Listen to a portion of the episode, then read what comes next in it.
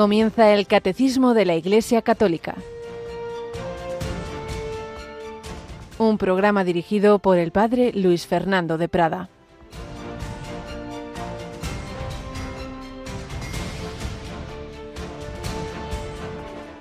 Entonces la nube cubrió la tienda del encuentro y la gloria del Señor llenó la morada. Moisés no pudo entrar en la tienda del encuentro porque la nube moraba sobre ella y la gloria del Señor llenaba la morada.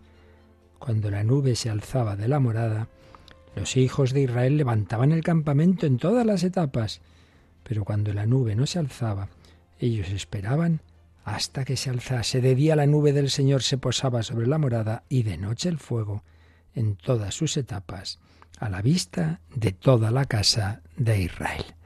Alabado sean Jesús, María y José en este jueves 3 de agosto de 2023, jueves, día eucarístico, esa Eucaristía que realmente de manera maravillosa, ahí se ve el ingenio infinito de la inteligencia divina, resume, concentra toda nuestra fe. El Dios cercano, el Emmanuel, ese que estaba anticipado en, ese, en estas escenas que estamos leyendo del Éxodo, el Señor caminaba con su pueblo, tienda del encuentro, Moisés ahí hablaba con Dios como un amigo habla con su amigo, la gloria del Señor llenaba esa tienda y ahí se manifestaba que Dios iba con ellos. Venga, seguimos caminando, no, esperad aquí. Y eso que era un anticipo, un símbolo, iba a ser la realidad en Cristo Jesús. Sus apóstoles van con el seguimiento corporal del Señor. Vamos a Cafarnaum, vamos aquí, vamos, paramos acá, vamos a alojarnos aquí. Me alojo en casa de los hermanos de Betania. El Verbo hecho carne cuya gloria estaba escondida. Solo a vez en cuando daba esos reflejos, el tabor, los milagros, hasta que ya resucitado, esa gloria de la divinidad iba a salir por todos los poros de ese cuerpo glorioso ante el que Santo Tomás se postra, Señor mío y Dios mío. Pues bien, nosotros tenemos esa tienda del encuentro, lo hemos ido diciendo estos días, el Señor está con nosotros y además también en el camino del éxodo del desierto, recibieron ese alimento misterioso, ese pan, el maná, anticipo del pan eucarístico, anticipo del propio Jesús. Ese que se ha quedado con nosotros se deja comer también, así glorioso y resucitado, pero verdaderamente como alimento nuestro. No estamos solos, no caminamos solos, Jesús va con nosotros. Yo estaré con vosotros todos los días hasta el fin del mundo. Esto es mi cuerpo en la Eucaristía Jesucristo vive y actúa. Pues vamos a hablar de ella un día más en estas catequesis que nos regala el Catecismo de la Iglesia Católica a esta hora de la mañana, pero nuestra última hora de directo, bueno, miento, luego los jueves de, nuestro directo sigue gracias a nuestro voluntario José Ángel más tarde, pero bueno, la última hora dentro de este día será la hora santa. Aquí nos acompaña un día más Natalia Otero. Buenos días, Natalia. Muy buenos días, padre, y buenos días a sus oyentes. Pues eso, que tenemos un día muy eucarístico, ¿verdad? Ahora hablamos de la Eucaristía y a la noche esa hora santa en nuestra capilla con imágenes y todo va bien. Recordamos que ya cerramos ayer el, el documento donde se ponen por escrito las peticiones, pero bueno, que se las presenten al Señor en el corazón o en las redes sociales, ¿verdad? Eh, y en cualquier caso, invitamos a todos a unirse a la adoración esta noche y especialmente a pedir por esa JMJ que, como nos acabas de contar, hoy tenemos nueva, tras nuevos programas especiales, ¿verdad? Efectivamente, padre. Tendremos, tenemos una tarde muy movidita, porque comenzaremos, eh, si no me equivoco, a las siete menos cuarto con esa ceremonia de acogida mm. del Papa Francisco en Lisboa. Luego también tendremos a las nueve programa especial de voluntarios con David Martínez desde Lisboa, desde Portugal. Y alguna otra sorpresita. Sí, luego, si no me equivoco, estos días, en lugar del compendio, estamos recogiendo algunas catequesis de nuestros obispos, ¿verdad? Efectivamente. En, Lisboa. Y ayer retransmitíamos las vísperas del Papa con, con los obispos, sacerdotes, religiosos, vida consagrada, seminaristas, eh, agentes pastorales. Y fue ya la recepción del Papa en Portugal por la mañana por las autoridades, pero mañana, y esta tarde, como bien has dicho, es la recepción, digamos, o el encuentro ya oficial con los jóvenes, es decir, donde ya de una manera más directa, porque lo de ayer pues era, digamos, una visita a Portugal en ese contexto de la JMJ, pero propiamente el Papa se encuentra con los jóvenes de la JMJ a partir de esta tarde, ese acto que en directo eh, previsto a las 7 menos cuarto hora peninsular española, eh, una hora antes, menos en Portugal y en, y en Canarias, retransmitiremos. Así que seguiremos ahí con contactos, con conexiones, con voluntarios. Ayer hablábamos con nuestro antiguo compañero Lucho, hablábamos también con María Águila, con Nieves Barrera y con el obispo de Vitoria. Tuvimos la oportunidad, está entusiasmado, él que como cura joven ha ido a muchas JMJs, ha visto sus frutos como, como un servidor, pues ahora como obispo de Vitoria y con, con nuestro compañero ahora seminarista cercano a la ordenación, Luis Eduardo Lucho. Pues nada, vamos a, seguir encomendando y os recuerdo que esta noche podemos hacer esa, esa oración y ese tipo de oración en la que el Papa insiste ayer en las vísperas. Ya hemos perdido mucho la oración de adoración. Quedarnos ante Jesús, Jesús y Eucaristía. Esta noche lo haremos si Dios quiere. Pero ahora vamos primero a recoger una otra anécdota eh, testimonial del amor de Jesucristo, de esas que recogía aquel santo jesuita fallecido hace ya bastantes años después de haber hecho muchísimo bien el padre José Julio Martínez. Y luego vamos a, a seguir aprendiendo lo que nos enseña el Catecismo de la Iglesia Católica sobre la Eucaristía.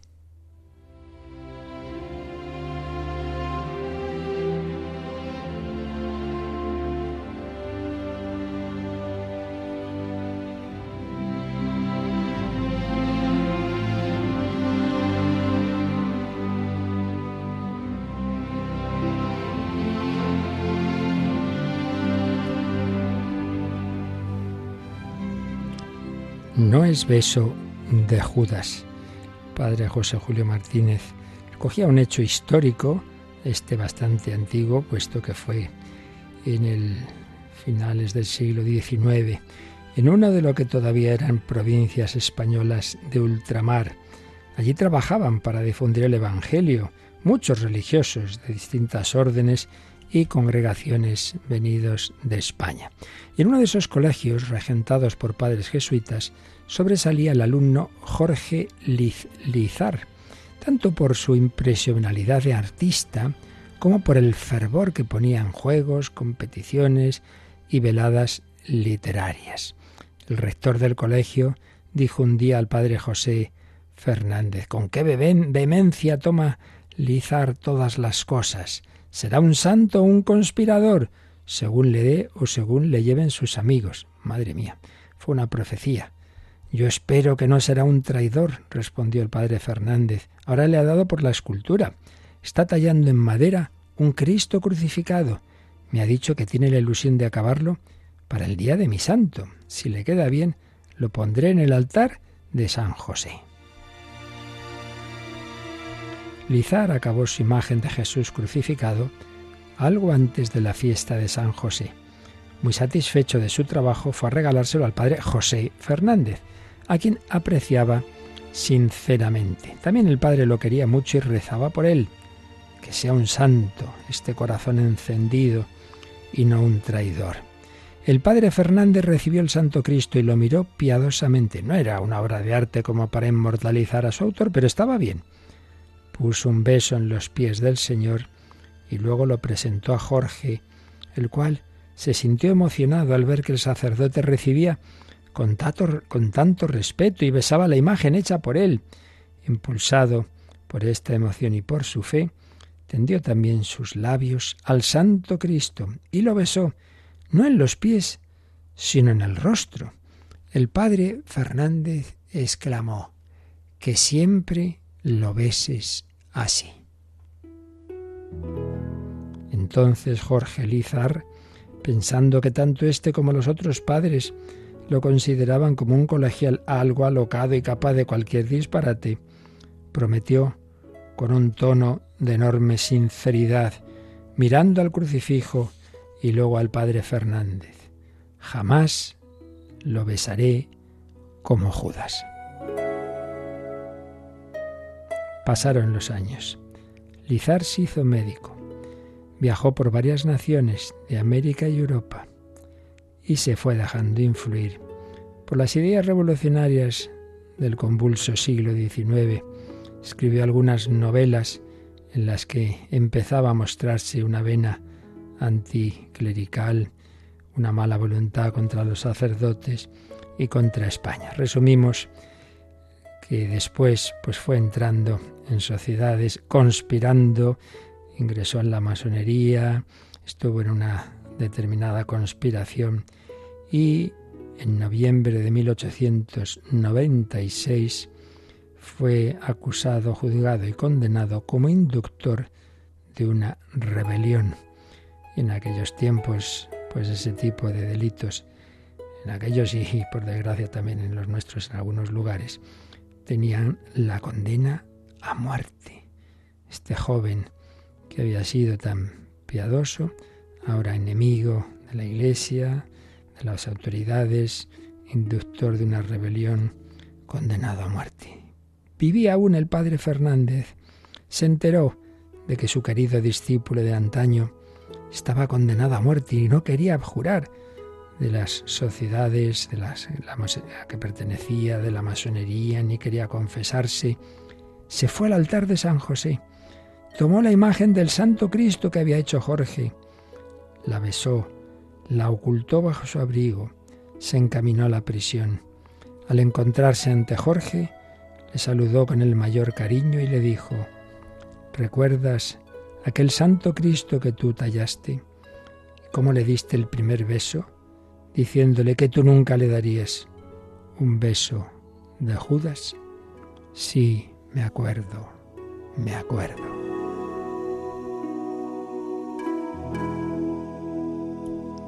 Entonces el padre Fernández le mostró el Santo Cristo sin decir palabra los ojos de Lizar quedaron clavados en el Señor. Toda su vida revivía ante aquella imagen. Revivía su juventud, aquella ilusión de ser un artista con que había esculpido la imagen, aquellas misas en que había ayudado al Padre Fernández ante el mismo Santo Cristo, aquellas comuniones de colegial. Y el contraste, ahora enemigo de la Iglesia, de los sacerdotes, como un Judas. La imagen de Jesús le seguía mirando desde la cruz. ¡Cuánta misericordia! Lizar cayó de rodillas, besó al Señor, no en los pies, sino en el rostro como la primera vez y le dijo llorando, mi beso no es beso de Judas, perdóname. La gracia de Dios se derramó abundantemente sobre aquel corazón y él se abrió a la gracia. Escribió de su mano el documento en que abjuraba de la masonería y se declaraba hijo de la Iglesia Católica, en cuya religión escribió, fui bautizado, educado y ahora quiero morir.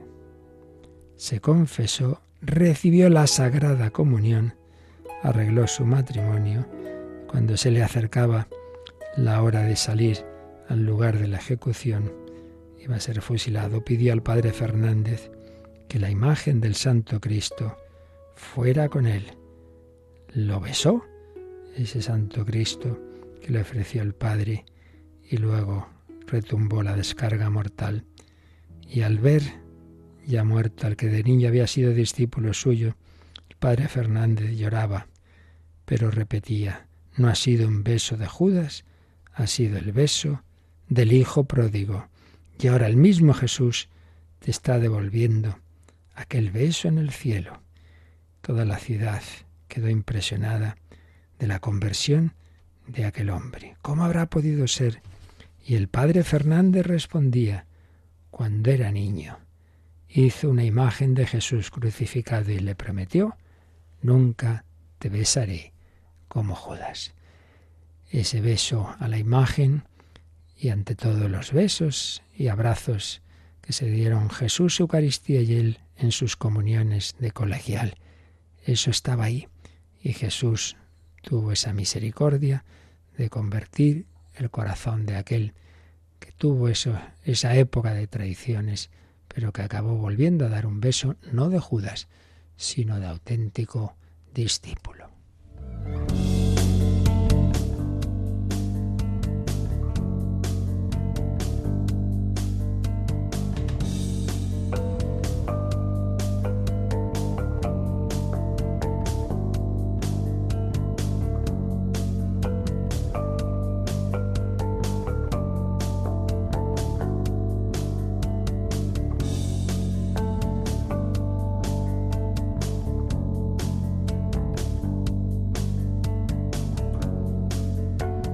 Pues una preciosa historia real, como tantísimas que el Señor en su misericordia realiza. Todos los sacerdotes, según también los destinos y tareas que hayamos y tengamos tenido y tengamos, pues somos testigos, y yo desde luego lo soy, de situaciones parecidas, de conversiones al cabo de años de personas que a veces recuerdo, ¿no? Un hombre ya muy mayor dice, mire usted, yo no me confieso ni comulgo desde, desde que me casé hace 40, 50 años. El Señor nos espera, pero claro, hay que ser conscientes de que la vida se acaba en cualquier momento, no siempre con previsión como fue el caso de este chico, tantas veces de una manera más repentina. No juguemos con la vida eterna y aprovechemos estos regalos tan grandes de los sacramentos. Estamos con la Eucaristía con la cual terminaremos lo que son los sacramentos de iniciación, bautismo, confirmación, Eucaristía, aún nos queda.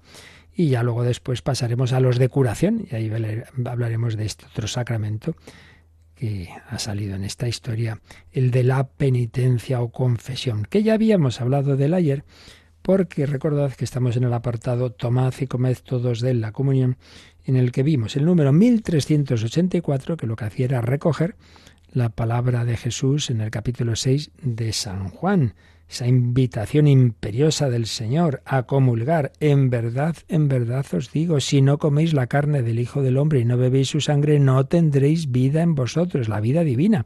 Dios nos comunica su vida a través de la Iglesia y dentro de ella a través de, sobre todo de los sacramentos y dentro de los sacramentos el sacramento rey, uno que es la puerta de todos, el bautismo, y luego el principal, que es la Eucaristía, porque en él no solo hay una actuación de la gracia del Señor, sino el propio Cristo, incluso con su humanidad, como Dios siempre actúa, pero también como hombre, ese cuerpo de Cristo, cuerpo, sangre, alma y divinidad, presencialmente, está ahí presente de una manera sustancial en la Eucaristía. Pero este encuentro con el Señor presupone que estamos en comunión con Él, porque si no sería el beso de Judas.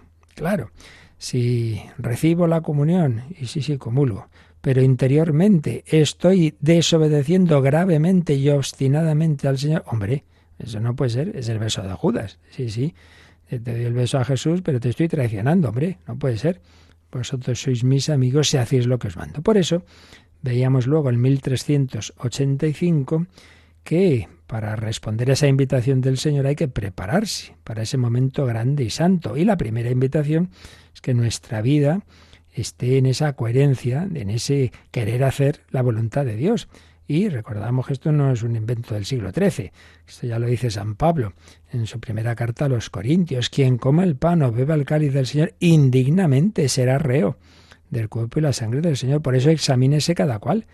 Ojo, estoy preparado para comulgar Claro, de la Eucaristía viene, es la fuente del perdón de los pecados, pero distinguíamos, distinguíamos eh, claramente eh, lo que son los pecados que en la iglesia primitiva se llamaban cotidianos, los pequeños pecados que nosotros llamamos veniales, distinguíamos eh, de los pecados graves que exigen antes de comulgar arrepentirse de ellos y mm, como camino ordinario para recibir el perdón, la confesión.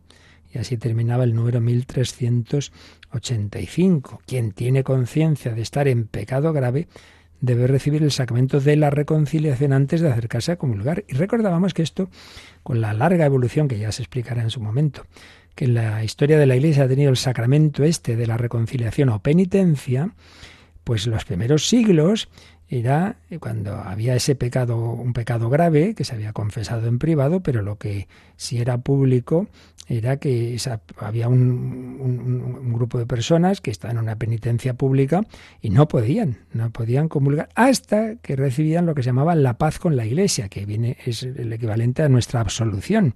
Eran absueltos por el obispo o por el presbítero delegado para ello y entonces ya podían comulgar, pero antes no que esto, esto es tan antiguo como la Iglesia.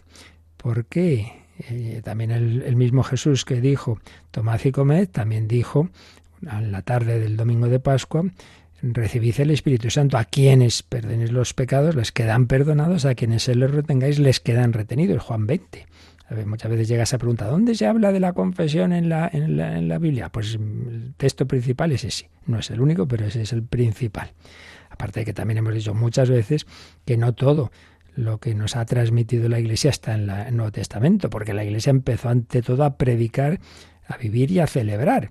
Y no todo se puso por escrito en el Nuevo Testamento. Pero en este caso sí que estos dos sacramentos, Eucaristía y penitencia, están en el Nuevo Testamento. Y con esa conciencia de que eh, los pequeños pecados nos arrepentimos de ellos y, y en la Santa Misa hay esos momentos de, petición de perdón, pero los pecados ya graves exigen esa absolución del sacramento de la penitencia.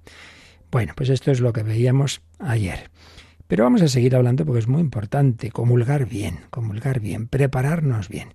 Y de eso nos sigue hablando el siguiente número y el siguiente también. Vamos, el primer, en primer lugar, el 1386. Vamos con él. Ante la grandeza de este sacramento, el fiel solo puede repetir humildemente y con fe ardiente las palabras del centurión Señor, no soy digno de que entres en mi casa, pero una palabra tuya bastará para sanarme.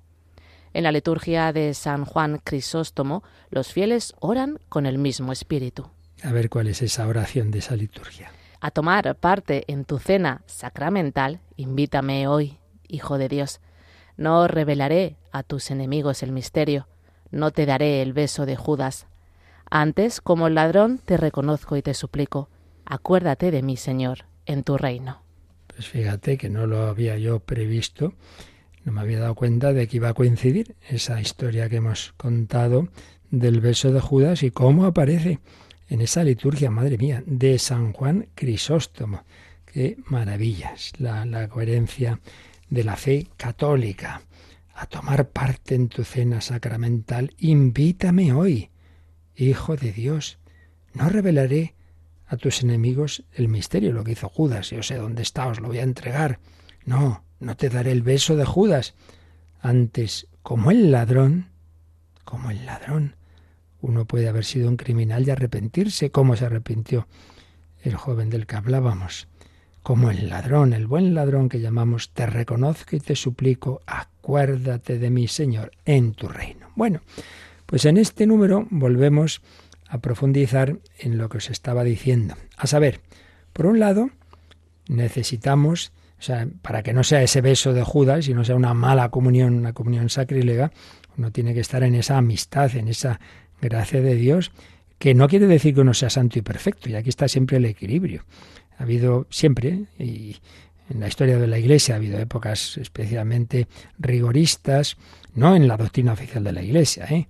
pero sí en, corrientes que se han dado y que se han extendido. Muy particularmente se suele hablar de lo que se llama el jansenismo, toma el nombre de un obispo francés, Jansenio, y una de las características de esta corriente, que estaba siempre en el borde de la herejía, era un rigorismo tremendo, que vamos, para comulgar o incluso para confesar, vamos, uno tenía que ser un santo. Y claro, la gente iba muerta de miedo, por, es que a ver si, si, si voy a la iglesia y, hago otro pecado y, y, me comulgo. Entonces nadie se atrevía a comulgar más que, pues nada, una vez al año, poco más. Incluso esto entró en conventos y tal, y, y había muy poca comunión y, y, miedo, pues la misma confesión. Y claro, pues no, no. Y ahí yo aconsejo por la propia experiencia y personas que he visto que tienden al escrúpulo, puede hacernos mucho bien repetirnos a nosotros mismos esas palabras que Jesús dijo cuando le criticaban, pues los rigoristas del momento, aquellos fariseos que se consideraban muy santos y muy puros, y entonces criticaban que Jesús y sus apóstoles estaban ahí comiendo con los publicanos, con los pecadores, pero hombre, ¿esto qué es? ¿Esto qué es? Y entonces Jesús pues le llegó, claro, lo que estaban diciendo y dijo, no necesitan médicos los sanos sino los enfermos, que no he venido a llamar a los justos sino a los pecadores. Entonces, un extremo, que se ha dado más en otros tiempos, pero bueno, cada uno tiene que conocerse a sí mismo y puede tener ese punto de escrúpulo y de rigorismo consigo mismo y con los demás. Hombre, no se trata, ya digo, la comunión solo para los santos y perfectos. Pues no, la comunión para ayudarnos a ir caminando hacia la santidad. Pero nunca somos dignos, nunca lo somos. O sea, si uno dice, uy, qué limpito estoy, qué bien, pues no, pues no. Señor, no soy digno de que entres en mi casa. Eso no lo somos nunca. Siempre hay una desproporción entre el Dios infinito, que ha muerto y resucitado por mí y que viene a mi corazón. Ay, madre, si, si, si me he pasado media misa distraída, bueno, pues si lo has hecho aposta, vale, pues mal está. Pero, pero, pero entonces no dejes de comulgar porque ay, que, es que me he distraído un poquito y he hecho no sé qué, ya no comulgo. Hombre, pues desde luego, es casi no comulgamos nunca. No, no es eso lo que dice el Señor. Pero otra cosa es, repito, que uno esté afincado en una situación de pecado grave en cualquier campo, cualquier campo. Pero claro, pecado grave, ojo, esto es importante. ¿eh?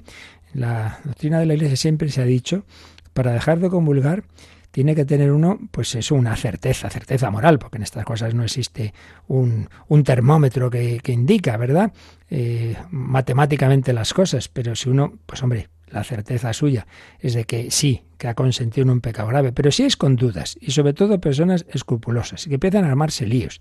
Ay, es que me ha venido una blasfemia, ay, que me ha venido una duda de fe, ay, un pensamiento impuro. Mira, por eso es tan importante un confesor que te conozca, un director espiritual o un confesor fijo, porque hay que ver cada uno.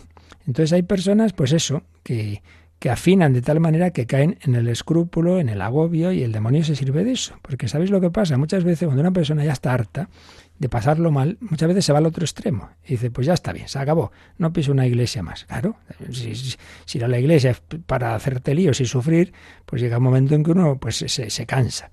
Pero existe el otro extremo, claro, personas de conciencia muy ancha. Uy, hace muchos meses que no confieso, pero es que no me hace falta, ni robo ni mato y tal y que cual, y nada, y comulga y como, hombre, pues a lo mejor no está tan claro. Por eso hay que mm, pedir a una persona que nos acompañe, porque esa persona desde fuera tiene esa objetividad de decirte, mira, tú en la duda comulga, o al revés, en la duda confiésate. Pues porque ahí hay que ver cómo es cada alma, ¿no? Cada fiel. Pero siempre debe quedar claro, por un lado, que en la certeza de pecado grave, bueno, tú no dejes de rezar, no dejes de ir a misa, pero antes confiésate. Y sin esa certeza, y más bien, si la persona pues es de conciencia fina, no dejes de comulgar. Porque claro, si vas a esperar a ser santo y perfecto, para eso no es la comunión, para eso es el cielo. La comunión es para que cada vez vayamos a mejor. Porque, como ayer recordábamos, la comunión bien hecha por quien está en estado de gracia aumenta la unión con el Señor y por tanto el amor, la caridad, la virtud de la caridad. La caridad no es simplemente ser bueno con los pobres, no, no. Es la virtud del amor a Dios y del amor al prójimo. Entonces cada comunión aumenta bien hecha, aumenta esa unión con Dios y eso mismo va disminuyendo la fuerza del pecado. Por tanto, precisamente una comunión y otra y otra bien hechas y la oración y en fin todos los demás medios que tenemos son los que van sanando el alma y van haciendo que cada vez me vaya acercando más a esa unión con el Señor. No soy digno nunca de que entres en mi casa, pero una palabra tuya bastará para sanarme. Por tanto, por un lado, esa confianza en el Señor, que es tan bueno, que no solo comía con pecadores, sino que hoy se deja comer por nosotros, pecadores, confianza, y repitámonos, ay, que me da miedo, yo no he venido a por los justos, sino a por los pecadores, no necesitan médicos los sanos, sino los enfermos. ¿Cómo nos engaña el demonio? Esto lo he visto miles de veces. Bueno, sobre todo quizá en jóvenes, pero, pero no solo, ¿no?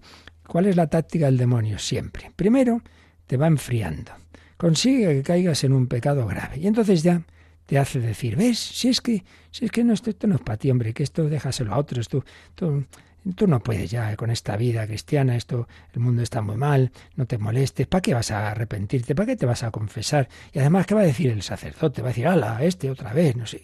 Siempre con, con estas cosas. Entonces, pues ¿para qué? ¿Para qué vas a seguir luchando si confesarte hoy para volverlo a hacer mañana? Y luego, pues sí, señor, me ducho hoy, me ducho mañana, si hace falta. Y como hoy, como mañana. Así que no me vas a engañar, Satanás, no me vas a engañar. Yo vuelvo a Jesús, sé que él se lo dijo a San Pedro, no siete veces, sino setenta veces siete. Simón, hijo de Juan, pastorea mis ovejas, pero si te he negado tres veces y tres veces te digo, pastorea mis ovejas. Confianza. Y bueno, si esto estaba desde siempre en la historia de la Iglesia, no digamos los últimos siglos, en que precisamente la respuesta de la providencia de Dios a un mundo que se aleja del Señor es justo insistir más en la misericordia de Dios. justamente en esos tiempos en que se estaba difundiendo esa herejía que os he dicho, esa tendencia al jansenismo, justo en esos tiempos es cuando el corazón de Jesús se le manifiesta a Santa Margarita María, ya por 1675, y manifiesta la devoción al corazón de Jesús, digamos, en su forma, porque esto es tan antiguo como el Evangelio, pero en su forma ya más moderna, que incluye ese fomentar la comunión frecuente y precisamente esa promesa del Señor de la comunión de los nueve primeros viernes de mes ha sido uno de los medios que el Señor Bani revela y la Iglesia aprueba, claro, porque siempre hay que tener cuidado con las revelaciones privadas si son cosas mías, que esto una locura de uno o viene de Dios, pues venía de Dios, claramente. Y entonces la Iglesia lo ha recomendado. Y es de los medios que más ha ayudado a la comunión frecuente. Y personas que, como contábamos también el otro día, aquel, aquel joven que había comulgado esos primeros viernes de mes y luego se despistó y tuvo aquel accidente eh, de la construcción y se moría y su madre estaba segura de que antes de morir pues podría arrepentirse y así fue, así fue y recibió los sacramentos, etcétera. Bueno, pero lo importante es eso que ese ese medio también esa promesa de los primeros viernes de mes ha ayudado a fomentar la comunión frecuente, a luchar contra ese jansenismo de pensar, no, no, ¿para qué voy a comulgar? Si yo soy indigno, pues claro que eres indigno y lo somos todos. Entonces, por un lado, eh, sin miedo a acercarnos al Señor y una y otra vez, pues confesarnos si necesitamos y comulgar. Pero por otro lado, no caigamos en nosotros somos más de nuestros tiempos, de que vamos, aquí comulga todo el mundo y hace no sé cuánto que uno no se confiesa y no, no, si no, no he hecho nada del otro mundo. Bueno, me he liado con la vecina, pero hombre, pero bueno, pero esto qué es, o estoy robando, em, estoy defraudando, eh, no doy nunca de mis bienes, oiga, pero, pero qué vida cristiana es esta. Por tanto, hay que pedir al Señor que nos ilumine y dejémonos aconsejar. Por eso insisto, para este tema es fundamental un confesor, a ser posible fijo, que te conozca y te diga, mira, tal como tú eres, te aconsejo esto. Vamos a repetir esa última oración tan bonita que nos decía el 1386, que estaba en la liturgia de San Juan Crisóstomo, y que le dice a Jesús, al Hijo de Dios, le dice, a tomar parte en tu cena sacramental, invítame hoy, Hijo de Dios, no revelaré a tus enemigos el misterio. No te daré el beso de Judas. Antes, como el ladrón, te reconozco y te suplico, acuérdate de mí, Señor, en tu reino. ¡Qué maravilla!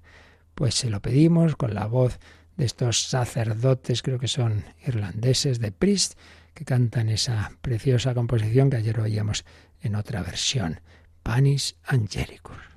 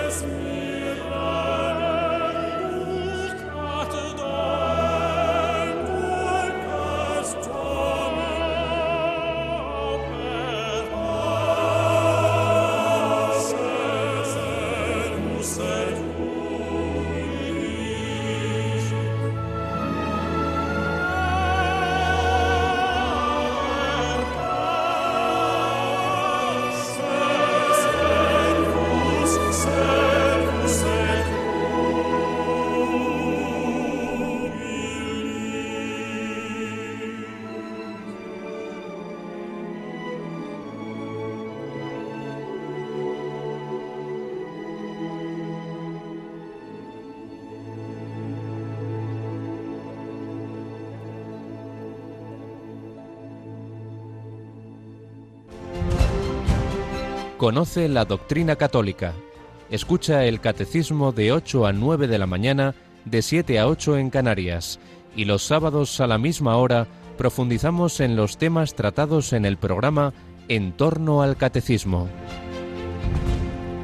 Así pues, preparación espiritual, humildad, limpieza de alma, que ya sabemos que nunca será perfecta en este mundo, pero que si son esos pecados graves necesitamos que sean perdonados, pero siempre, por mucho que, que podamos eh, hacer las cosas bien, hay que recordar lo que decía el 1386, ante la grandeza de este sacramento, el fiel solo puede repetir humildemente y con fe ardiente las palabras del centurión.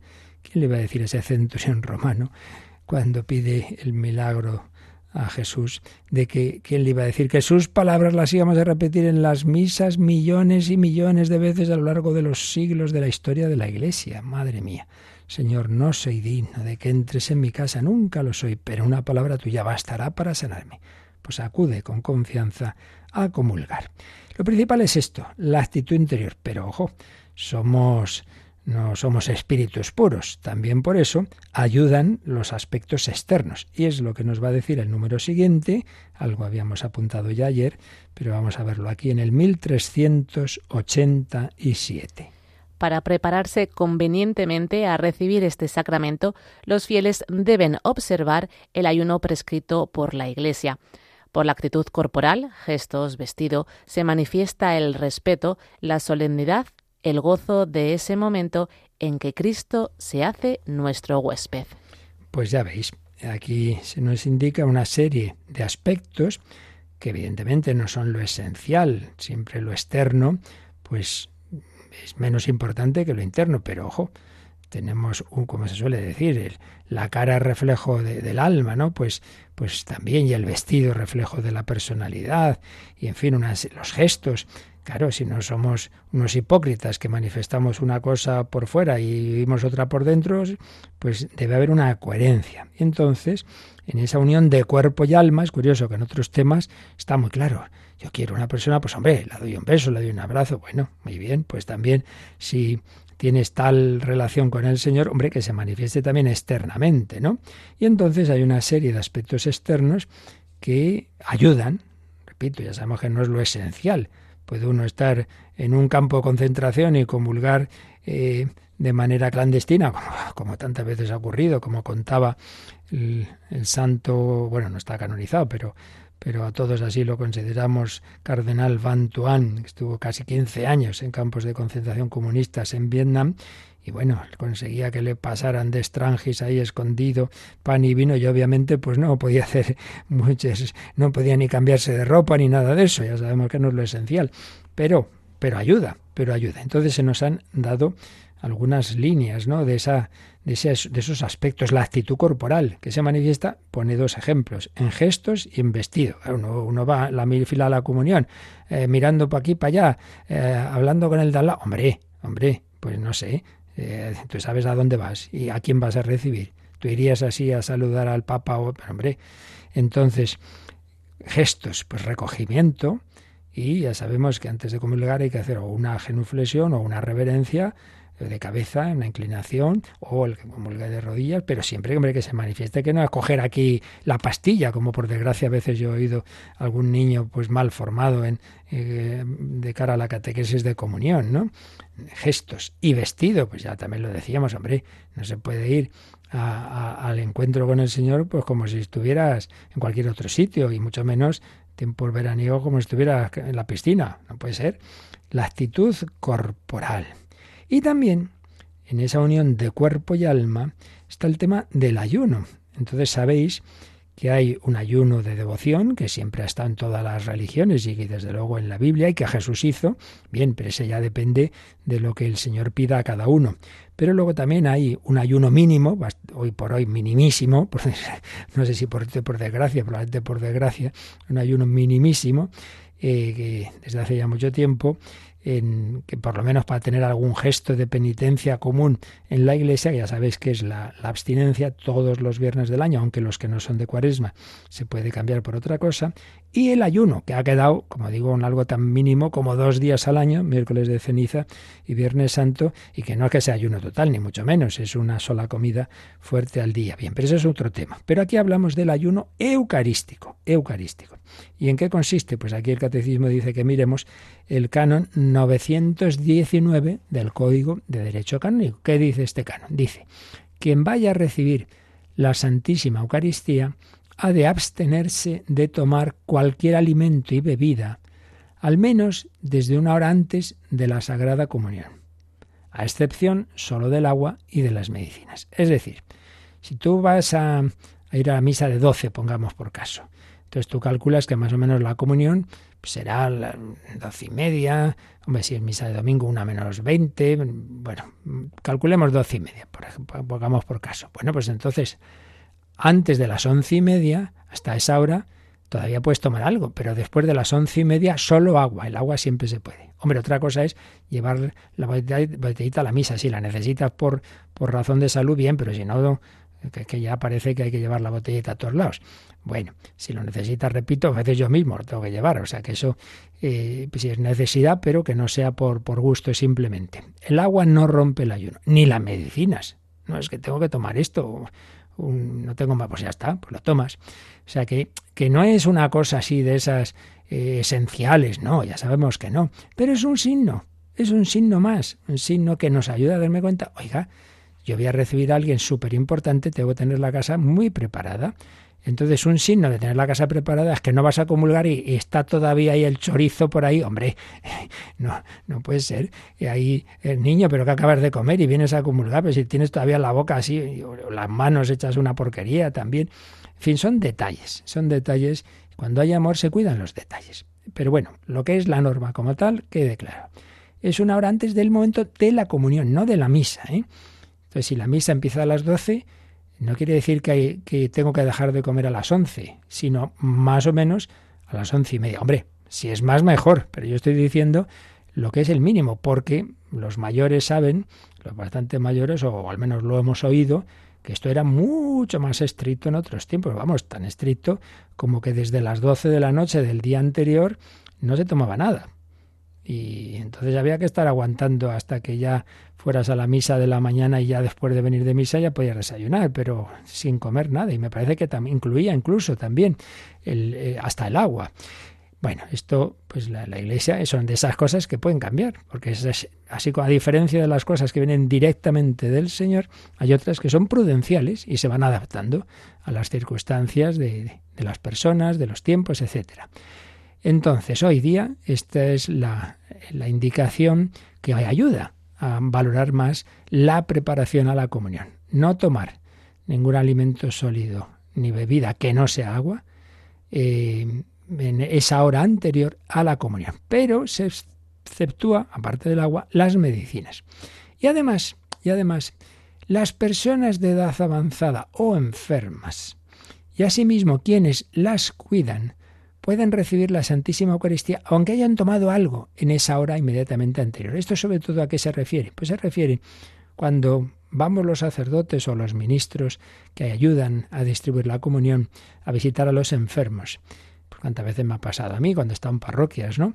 Y llegas a una casa a llevar la comunión, ay padre, pero qué pena, si es que acabo de dar de desayunar hace un momento a mi madre y tal. Bueno, pues es una persona enferma y entonces, en este caso, pues Hombre, si se puede avisar y puede ser mejor, pero si no puede ser, porque por la enfermedad, por la edad, pues ya está. Esto no es un mandamiento de la ley de Dios eh, intocable, no lo es, no lo es. Tiene sus excepciones y esta es una excepción. Las personas de edad avanzada o enfermas y quienes las cuidan. Yo estaba con, estoy aquí cuidando a mi madre y yo no voy a poder salir hoy a misa. ¿Podría darme la comunión? Aunque es verdad que yo también he tomado algo. Pues también. Esto es lo que dice el canon 919 pueden recibir la Santísima Eucaristía aunque hayan tomado algo en la hora inmediatamente anterior. El catecismo nos pone al margen el número 2043 simplemente, bueno, porque tiene que ver con el tema del ayuno. En definitiva, es el recuerdo que se nos hará en su momento en la tercera parte de los mandamientos de la Iglesia. Bueno, pues vamos a leer ese párrafo relativo al, cuarto mandamiento de la Iglesia. Eh, ¿Qué nos dice Natalia? El cuarto mandamiento, abstenerse de comer carne y ayunar en los días establecidos por la Iglesia, asegura los tiempos de ascesis y de penitencia que nos preparan para las fiestas litúrgicas y para adquirir el dominio sobre nuestros instintos y la libertad del corazón. Veis, es, pues nos da un poco ese espíritu del por qué. El porqué de esos mandamientos de la Iglesia no es porque sí, nunca es nada porque sí. Los mandamientos, por supuesto, de la ley de Dios, pero también de la Iglesia, son para ayudarnos a las actitudes internas que realmente son las importantes, pero, pero a lo interno también se llega por lo externo.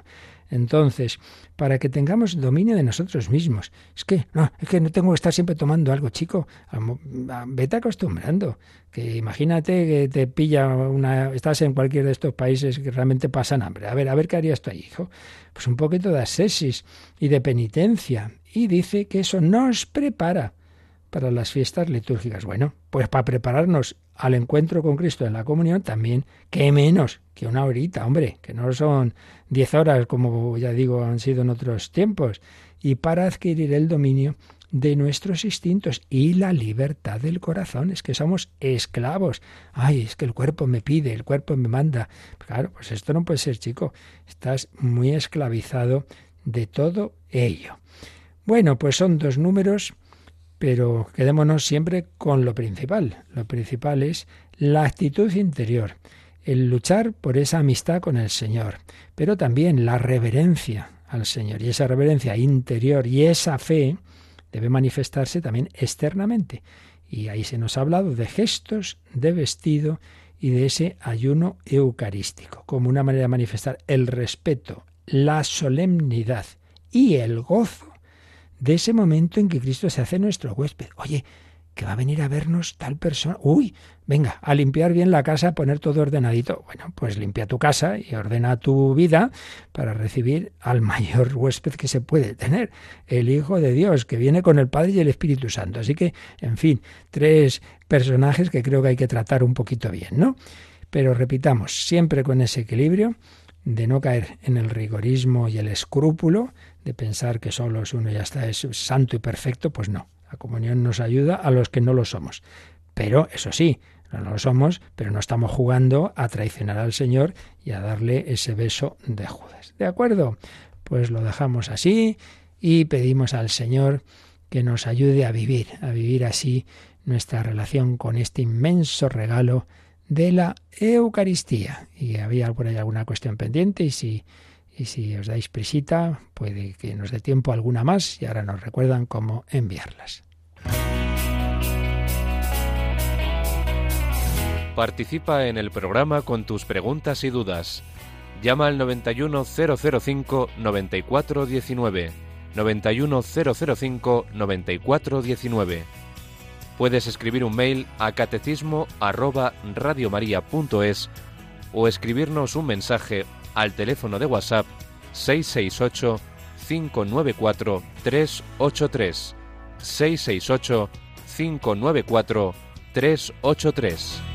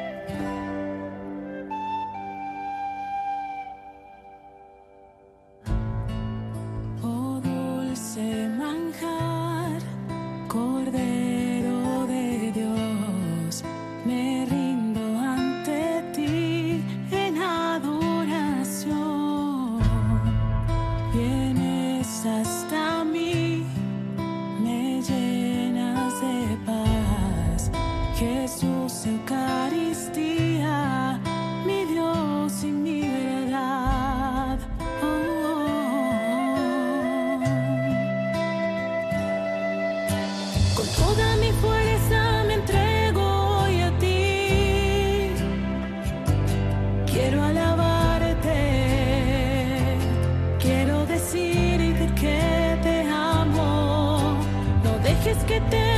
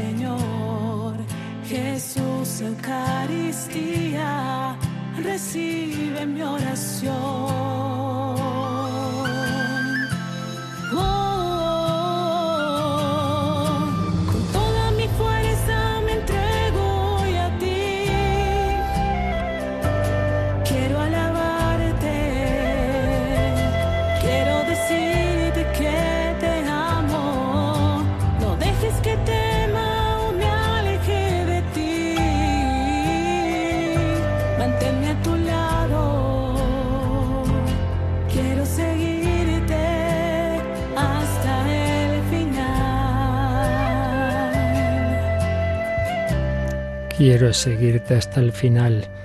Miguel Ángel agradece lo que hemos dicho del último apartado de ese canon, de saber que para los enfermos, los que los cuidan, pues hay esa posible excepción del tiempo de ayuno eucarístico, cuando se les lleva la comunión, aunque hayan tomado algo en esa hora anterior. Por otra parte, alguien, no sé quién, nos escribía diciendo que el sacerdote en la parroquia de las homilías invita a comulgar a todos, insiste en que el Señor llama a todos al banquete. A mí esto me preocupa porque el sacramento de reconciliación lo deja en un segundo plano, apenas lo menciona, etcétera, etcétera. Bueno, a mí me toca estar corrigiendo a mis hijos, la verdad es que quitar la autoridad al sacerdote me da mucha pena, desde luego. Me ha ocurrido que un sacerdote debía celebrar la misa y ya no tenía más tiempo para confesar antes, así que me dijo que comulgara y después de misa me confesaba. ¿Es correcto? Bueno, a ver, yo no puedo, como siempre digo, responder a lo que dicen que dice un sacerdote, porque tendría que oírle al sacerdote, claro. Entonces, entonces eso, eso para empezar. Yo lo que lo que hablo, lo que hablo es, es siempre en, en, general, siempre puedo decirlo lo que los criterios generales no, no sabe no sé qué lo que dice no dejan de decir en, esa parroquia. Pero lo que sí puedo decir es que claro que el señor invita a comulgar a todos pero claro a comulgar a todos los que estén preparados y si no a irse preparando a pedir al señor la gracia para llegar a estar preparado ese mínimo que hemos dicho que ya hemos dicho que no se, se exige ser santo porque eso es al revés lo seremos comulgando bien pero en efecto estaría equivocado como el Señor invita a todos a comulgar, aunque estéis en pecado, comulgar no. Eso estaría equivocado. Y luego lo de que le dijo de comulgar y después se confesara, pues ya dijimos que la norma general es confesar antes, pero que en casos excepcionales, eh, que uno no puede confesar, etcétera, si pues podría ser. Entonces, este sería un caso de eso excepcional, hombre, me parece que está demasiado en la frontera, porque, porque bueno, pues también puede ser decir, mira, pues no comulgo en esta misa, ya comulgar en otra. No sabría dar aquí una respuesta terminante de hasta qué punto eh, a mí me parece que ya sería un poco excesivo, porque más bien la excepción, pues en casos eso, en que no hay sacerdote, que es una misa especial, no sé. Pero veis, eso son esas cosas ya muy concretas que, que no puedo, no, no siempre se puede dar una respuesta terminante.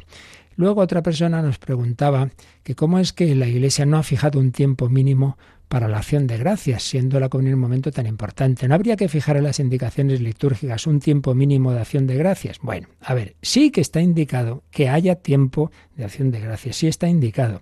En la ordenación general del misal romano se dice, sacerdote comulga, lee la antífona de comunión o se canta la antífona de comunión, se distribuye la Sagrada Comunión tranquilamente y después dice, el sacerdote y los fieles, si se juzga oportuno, que claro que se juzga oportuno, oran un espacio de tiempo en secreto. También la asamblea puede cantar un salmo, algún otro canto, es decir, indicado está en general, pero no se ha concretado, pues no, porque, bueno, pues esto es como lo que decíamos de las leyes de la Iglesia. Eh, lo importante es el espíritu. El espíritu es que hay que tener un tiempo de acción de gracias, sí pero el fijarlo no lo ha fijado, no, no, no parece conveniente, quizá pues porque hay muchas personas en distintas situaciones y no es una de esas cosas que diga, no, esto hay que tener un mandamiento. Recordemos que los mandamientos de la Iglesia van al mínimo, porque anda, que pensar que, el, el, de la comunión dice una vez al año mínimo, ya me dirás tú, o sea, más mínimo no puede ser. Entonces, bueno, pues tampoco se ha visto el, el, la necesidad. Yo creo que eso es un tema más de que el sacerdote debe ir educando. Es decir, bueno, hemos acabado de comulgar, nos quedamos en silencio un ratito, lo explicas y por supuesto, no quiere decir el podéis ir en paz todo el mundo fuera. No, no.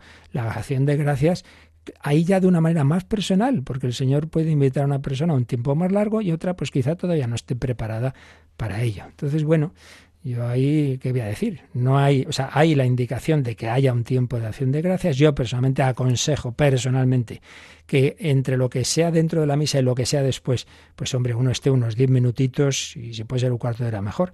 Pero eso ya, digo, es un tema más personal. Quedaba alguna pregunta más pero ya no nos da tiempo. Seguiremos algún día.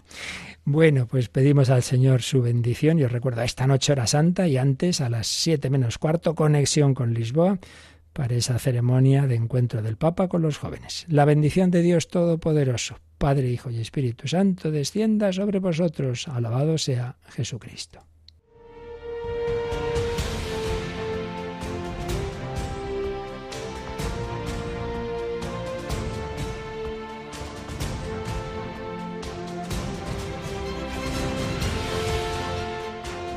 Han escuchado en Radio María el Catecismo de la Iglesia Católica,